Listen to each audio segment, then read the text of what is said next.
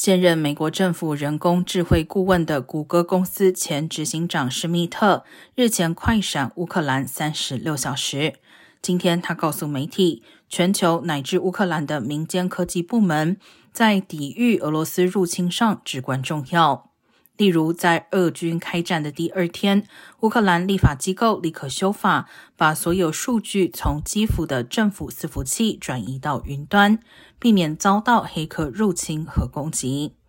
而马斯克公司捐赠新链的卫星宽频设备，有效的让日常通讯无虞，并且避免大众和乌军受到俄国军队电信通讯的攻击。